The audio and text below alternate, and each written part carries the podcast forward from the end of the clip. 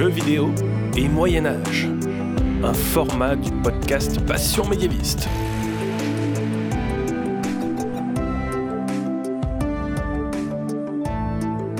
Bonjour à toutes et à tous et bienvenue dans ce deuxième épisode du format jeux vidéo et Moyen Âge du podcast Passion médiéviste. Je m'appelle Fanny Cohen-Moreau et dans ce format, nous parlons à chaque épisode d'un jeu vidéo qui prend plus ou moins comme cadre le Moyen Âge et on examine à quel point le jeu vidéo est fidèle historiquement ou non. Dans le premier épisode de ce format, il y a quelques mois, on avait parlé de Age of Empires 2 et ça vous avait plu, donc on vous propose un nouvel épisode. Bon, on l'avait prévu quand même, hein, mais bon. Et je dis nous, parce que je ne suis pas seule. Je suis toujours avec mon comparse, Albert Leparc. Bonjour Albert. Bonjour. Albert, tu étais donc dans l'épisode 35 et aussi récemment dans l'épisode 10 de Super Joute Royal. On a parlé des rois de la deuxième partie du XIVe siècle. C'est assez épique, n'est-ce pas? J'espère m'être assez bien défendu. Mais c'était très très bien. Donc, comme je le disais, je précise, l'objectif de ce format n'est pas de décortiquer des jeux vidéo parce que sinon on en aurait pour des heures. Et en plus, beaucoup de gens le font déjà sur Internet. Mais l'objectif est de mettre des notes, parce qu'on aime bien mettre des notes Les ce puntos. podcast, des puntos. On va mettre des notes aux jeux en fonction de leur fidélité historique et de vous montrer que oui, l'histoire est partout dans la pop culture aujourd'hui. Et dans cet épisode, bon, vous avez vu le titre, nous partons pour le Japon médiéval avec Sekiro.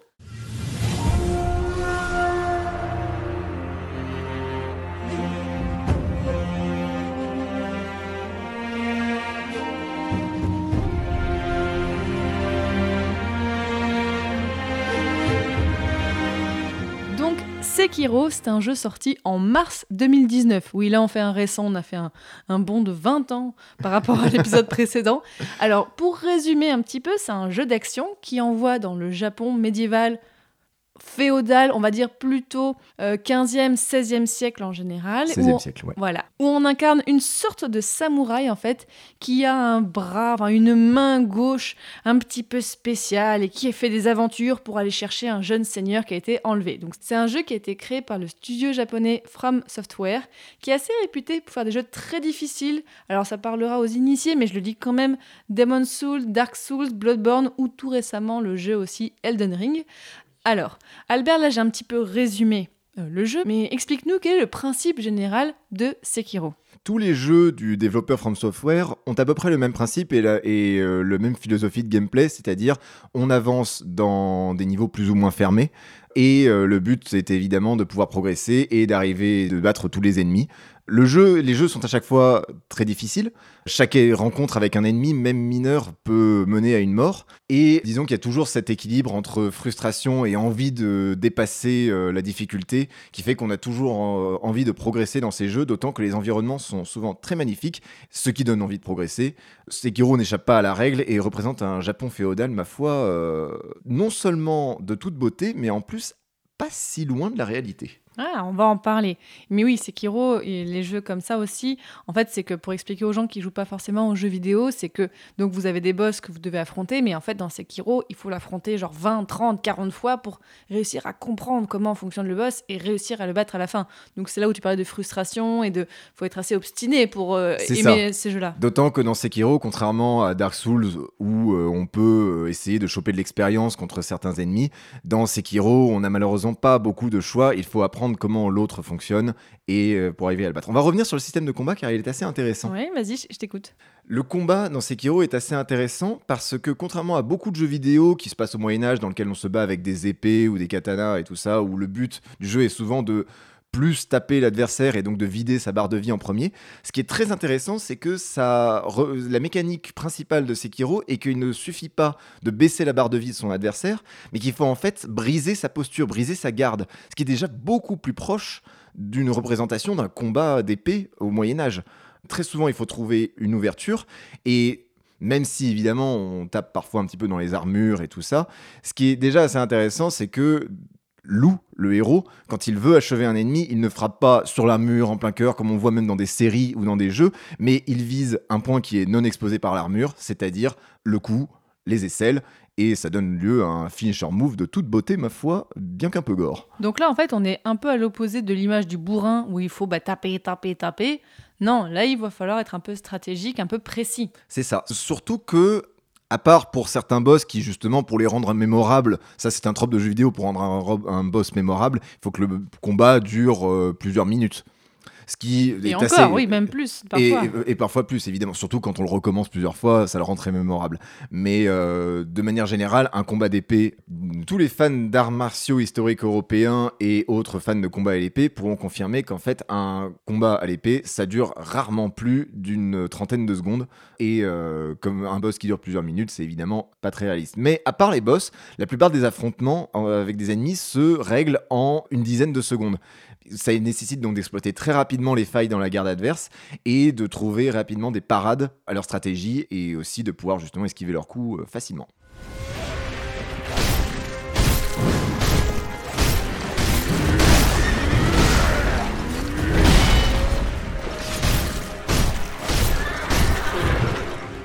Donc là, on a compris le jeu, voilà, c'est une aventure, toute une quête avec des ennemis à combattre. Mais alors parlons du contexte historique un petit peu général. Donc le Japon médiéval, féodal, en fait, quand on parle de Japon médiéval, c'est pas exactement les mêmes bornes que le Moyen-Âge en Europe, c'est ça?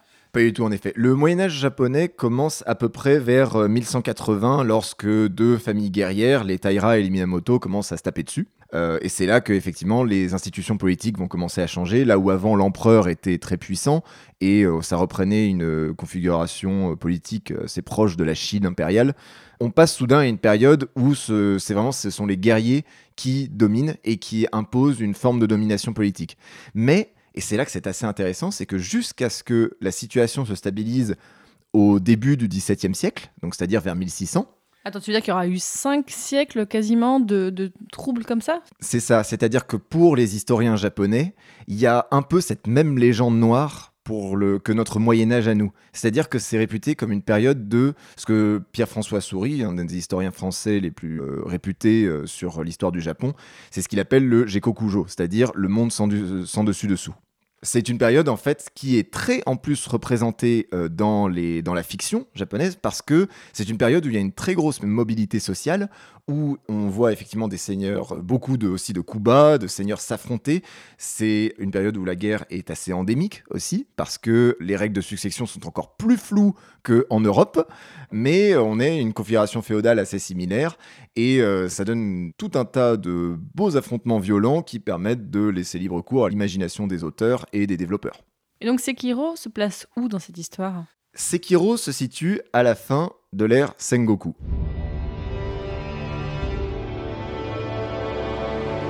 C'était les derniers jours de l'ère Sengoku. Le Japon était consumé par des conflits sans fin. La guerre faisait rage partout, s'entendant même des montagnes, jusqu'à la terre d'Ashina. C'est une période où vraiment toute la mobilité sociale va s'accélérer, c'est-à-dire que on a des soulèvements paysans en permanence, des confédérations paysannes qui se battent contre des seigneurs, des seigneurs qui se battent entre eux, des micro-États qui commencent à apparaître, et euh, l'épopée la plus connue est celle du premier unificateur du Japon, Oda Nobunaga, sur lequel on va revenir un tout petit peu plus loin. En fait, la période Sengoku est vraiment de loin la plus représentée parce que c'est justement une période où les choses commencent à se stabiliser, on commence à y voir clair sur qui sont les adversaires, qui sont qui s'affrontent exactement. Et Sekiro se passe dans la contrée fictive d'Ashina, qui est dans les montagnes et qui doit faire face à son propre déclin, face à la montée d'un ministère intérieur c'est-à-dire d'un Japon unifié qui euh, essaie d'imposer son hégémonie à tous les clans guerriers. Et dans le jeu, du coup, ça donne quoi? D'abord, ça donne quelque chose que j'apprécie beaucoup de toute façon dans tous les jeux From Software. Ça donne des soldats épuisés par des campagnes qui ont duré très longtemps et par une guerre qu'on sent toucher à sa fin. Le ton de Sekiro est de manière générale assez crépusculaire parce que le jeu se termine sur l'attaque du ministère de l'Intérieur. C'est-à-dire quoi? Euh, le ministère de l'Intérieur. est Darmanin sort d'ici Non? Non, le ministère de l'Intérieur, c'est un truc qui n'a jamais vraiment existé, mais en fait, c'est une référence directe aux armées d'Oda Nobunaga, qui était réputé comme un seigneur assez euh, implacable dans sa manière de faire la guerre, qui n'a fait absolument aucune concession, qui a cramé des monastères, qui a... euh, Le mec sympa, quoi. Ah oui, c'est il a, il, il a- pas une super image, il a l'image de vraiment quelqu'un qui s'énervait beaucoup et qui, par une guerre à outrance, a réussi à euh, renverser euh, parfois des clans de manière assez cruelle. Et c'est assez bien représenté dans la mesure où on les voit tout écraser à la fin, alors que Ashina est déjà exsangue, épuisée par la guerre. Et donc, cette façon de représenter les combats dont on parlait un peu plus tôt, est-ce que ça aussi, on est plutôt sur quelque chose qui est plutôt fidèle ou pas? Eh bien, ce qui est assez intéressant, c'est que tout au long de l'histoire, de, ce qui se passe dans le jeu et même dans la manière de se battre, on voit des ennemis qui ont euh, des techniques de combat assez variées, ce qui change beaucoup de ce qu'on a l'habitude de voir dans les jeux ou même dans les fictions qui représentent des samouraïs. On les imagine avoir un bushido, un code d'honneur euh, qu'ils doivent respecter à la lettre, des manières de combattre. euh. Ça, en fait, c'est une construction qui date justement de l'ère moderne, de l'ère juste après, d'un Japon qui est complètement pacifié et où l'élite guerrière doit justifier un peu sa place et donc commence à bien codifier la cérémonie du thé, à bien codifier les manières de combattre, à codifier c'est les différents arts de combat. C'est ça. Alors que pendant le Moyen Âge, pendant l'ère Sengoku, c'est beaucoup plus flou. On a parfois recours à des procédés qui seront plus tard considérés comme déshonorants, comme prendre des otages, comme éliminer tout un tas de paysans. Des choses qui, dans un contexte de concurrence guerrière extrêmement exacerbé, et ça c'est ce que Sekiro montre très bien, qui sont nécessaires. Au point où on fait des choses qui sont assez amorales, c'est-à-dire que Sekiro, qui a un côté fantastique quand même, euh, Ah. montre des seigneurs qui essaient d'acquérir un pouvoir d'immortalité. Ah, il n'y avait pas ça au Japon hein Ah bah, les- les- les- des dragons, des iguanes qui crachent du poison, euh, non, il n'y avait pas trop ça. Non, Dans Passion médiéviste, on dit que les dragons ont existé au Moyen-Âge. hein, donc, Pardon, euh, pardon, pardon. Il y en a un beau en tout cas dans le jeu. Ah, oui, et si on revient là-dessus aussi sur le, le bras, donc un peu. C'est quoi C'est une sorte de prothèse qu'il a, le C'est ça. personnage? C'est euh, alors ça c'est très intéressant. Euh, J'avais parlé de ça par ailleurs dans toutes mes activités internetiennes. Sur le Japon, on n'a pas vraiment d'exemple comme ça de prothèse pour le bras ou pour ailleurs avant le 19e siècle où on en a trouvé une pour euh, qui était destination d'une geisha. Avant cela, on ne sait pas si, euh, contrairement à l'Europe, on utilisait des prothèses pour pallier au, justement aux pertes dues au combat. Mais pour être tout à fait honnête, l'existence de prothèses pour des guerriers, comme en a le héros, Lou, après un combat, est assez peu probable.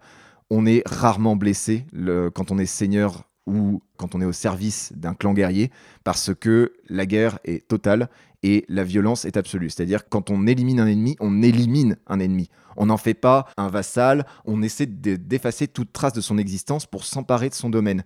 Et c'est pour ça que, les, notamment, c'est ça ce qui a créé euh, le, des phénomènes comme le seppuku, c'est-à-dire que les, euh, le harakiri, les samouraïs qui s'exécutent pour protéger l'honneur de leur famille. Eh bien, ce suicide était parce que c'était parce que de toute façon quand un samouraï perd une guerre il perd tout et donc c'est assez peu probable qu'il y ait des samouraïs blessés en fait un Oh, samouraï là, blessé là, c'est pour la romance, là, c'est pour Oui, l'aventure, d'accord. c'est sûr. Sekiro, ça veut dire, ça vient de Sekiwan, donc euh, à un bras, et euh, Ro, loup. Loup, le héros du jeu, euh, est en fait un shinobi. C'est quoi un shinobi?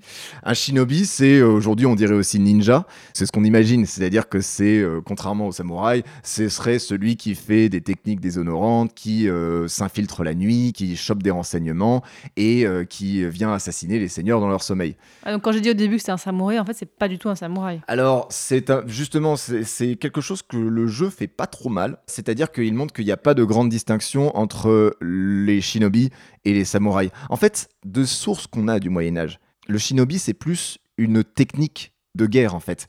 Le shinobi en gros c'est faire des actions secrètes, c'est euh, faire des techniques de guérilla. ce- C'est la ruse. Exactement, c'est la ruse. Ce n'est pas l'apanage d'un clan en particulier, ce n'est pas l'apanage de- d'une classe sociale en particulier. Des samouraïs avaient recours à, des- à du shinobi. La légende du shinobi s'est constru- s'est construite encore une fois à l'ère moderne et euh, ensuite au XXe siècle. C'est-à-dire qu'on en a fait des gens qui, justement, qui étaient les rivaux des samouraïs parce qu'ils n'avaient pas du tout les mêmes techniques. Là, dans Sekiro, c'est assez intéressant parce que des euh, samouraïs ont recours à des techniques de shinobi et des shinobi, à l'inverse, euh, comme Lou justement, doit maîtriser des techniques de samouraï pour arriver à affronter certains ennemis. Donc la ruse et non pas la peur, comme Et- dans Nullbug, pardon. C'est donc ça la russe. Je suis content de voir que tu commences à comprendre le concept. Pardon, On, y- y- on- on connaît nos classiques, euh, Oui, Passion bah, Incorporated. c'est la base. Mon shinobi, conformément à ton serment de loyauté envers ton maître, tu risqueras ta vie à mon service.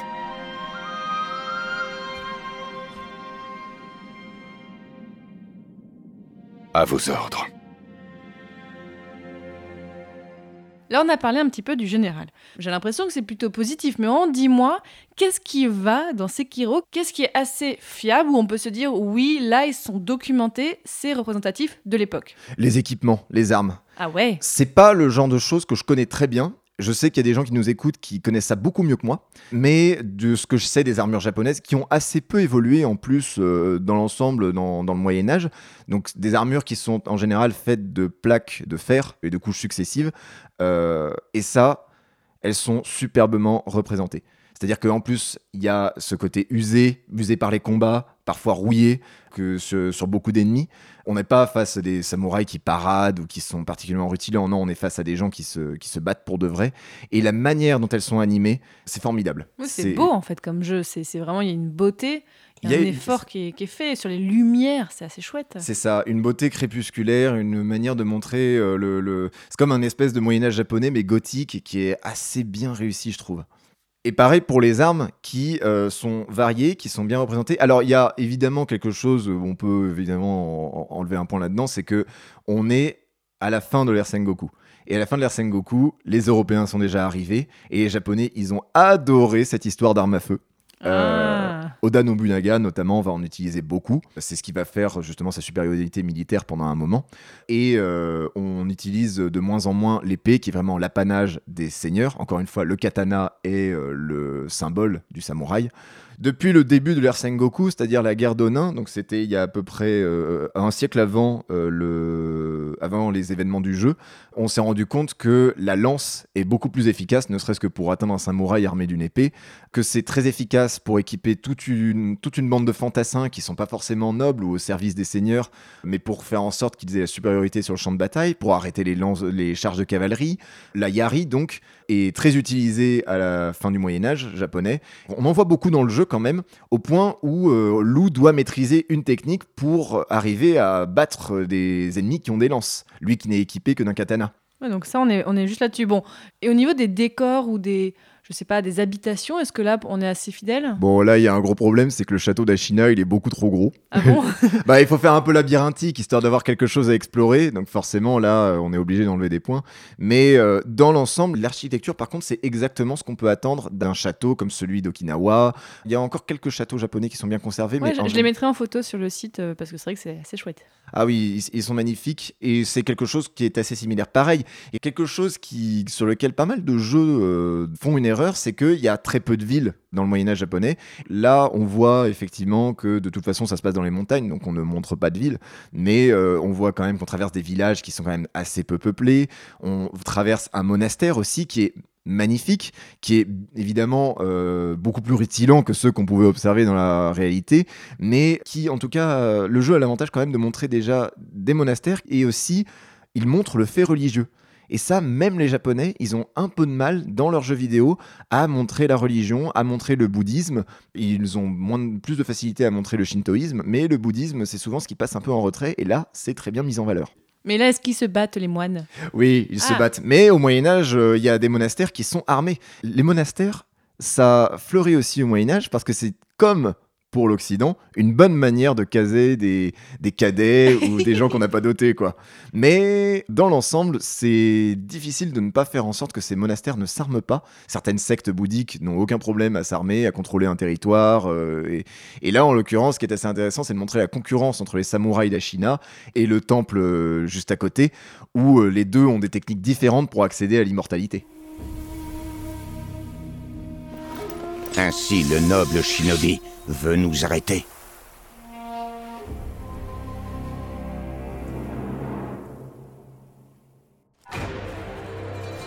Je suis Genichiro Ashina.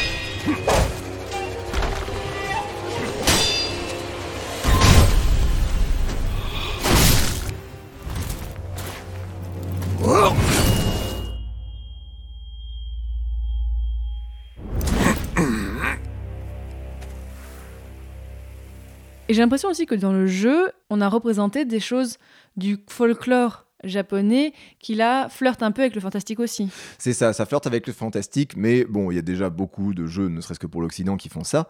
Mais en plus de ça, ça les met en scène dans des contextes à la fois euh, pertinents, c'est-à-dire ça les met en, scène dans le contexte d'un affrontement guerrier, et euh, on a notamment la réutilisation de symboles et de créatures qui euh, font sens. La montagne, parce que Ashina est située dans les montagnes, la montagne pour le Japon c'est quand même le lieu de l'étrange. C'est le lieu où ju- justement ce genre de choses possibles, comme l'apparition d'un dragon dont le sang rend immortel, est légitime. Et il y a aussi des yokai qui sont représentés, donc c'est des sortes de fantômes euh, traditionnels japonais. D'ailleurs, si le sujet vous intéresse, allez écouter le podcast La Librairie Yokai qui parle de ce sujet-là précisément. Donc là, on en a aussi, c'est ça? Oui, exactement. Il y a des choses qui se rapprochent des yokai. On a notamment un monstre qui ressemble à un kappa, euh, qui est cette espèce de grenouille euh, avec euh, un bol d'eau au-dessus de la tête. Parce que pourquoi pas? parce que pourquoi pas. On a aussi des créatures euh, qu'on a l'habitude de voir et qui ont été réutilisées par les samouraïs justement. Par exemple, le tengu, tengu qui veut dire chien céleste, mais en fait ça, ne ressemble, plus à une espèce d'oiseau.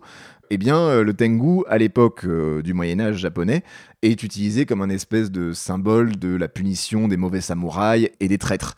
Et bah, en l'occurrence, Ishin Ashina, le chef du clan, qui est malade, se déguise en tengu pour chasser les traîtres dans son propre château.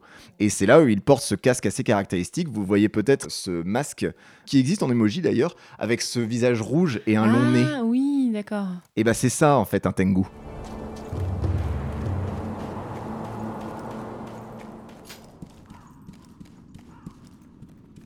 Encore un rat.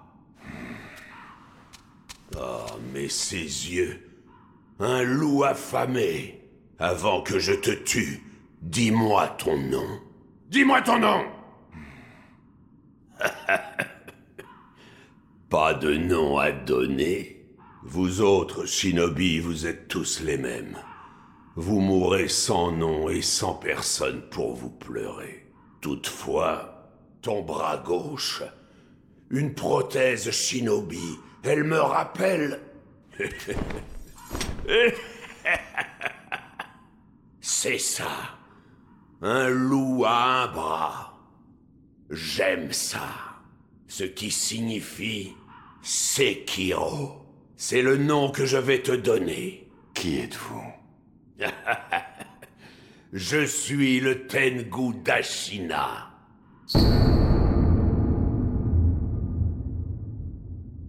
Bon, alors là, on a dit plein de choses positives sur le jeu, mais est-ce qu'il y a des choses qui ne vont pas en rapport avec l'histoire dans Sekiro? Alors, bon, comme je l'avais un petit peu déjà teasé, les shinobi c'est quand même un peu n'importe quoi.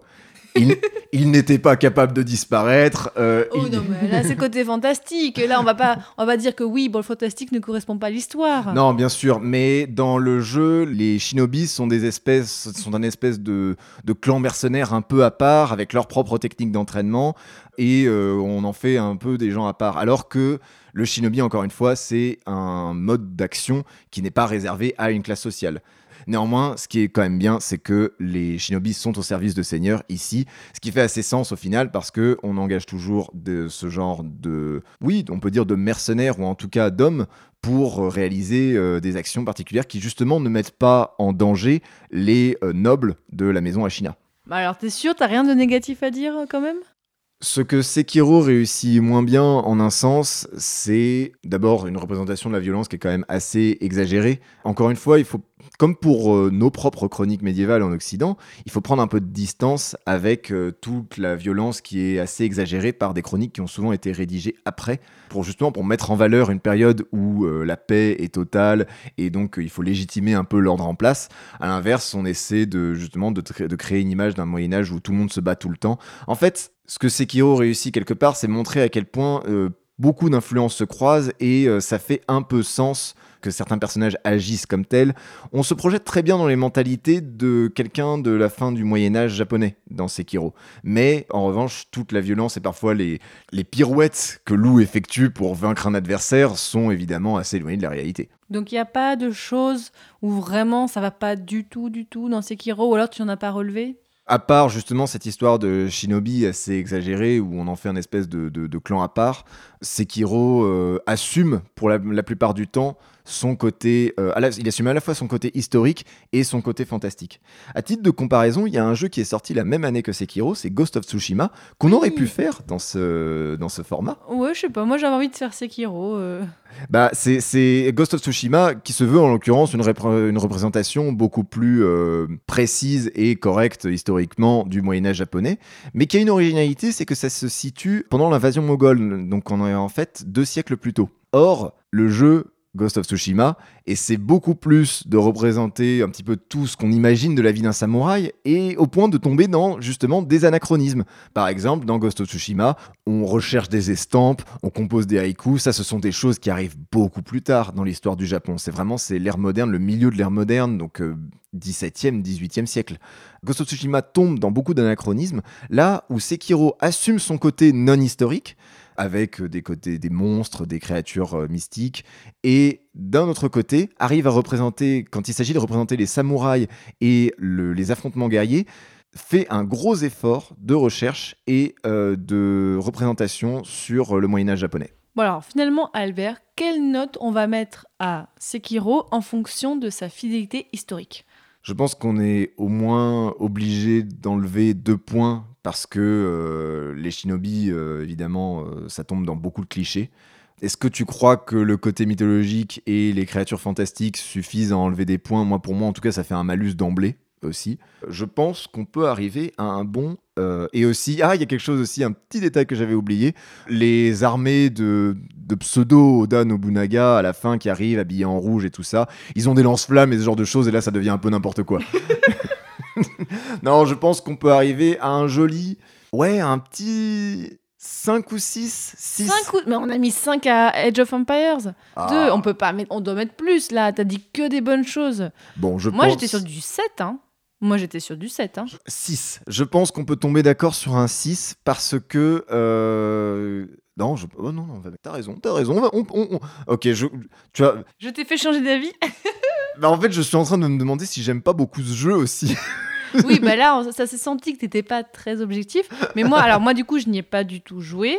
J'ai juste vu des gens y jouer et tout ça. Et en écoutant tes arguments et en voyant, moi, je pense qu'on peut aller sur un 7 sur 10. 7 sur 10 Allez, 7 sur 10. On valide. Là, on vient de se serrer la main et tout ça. Très, très radiophonique.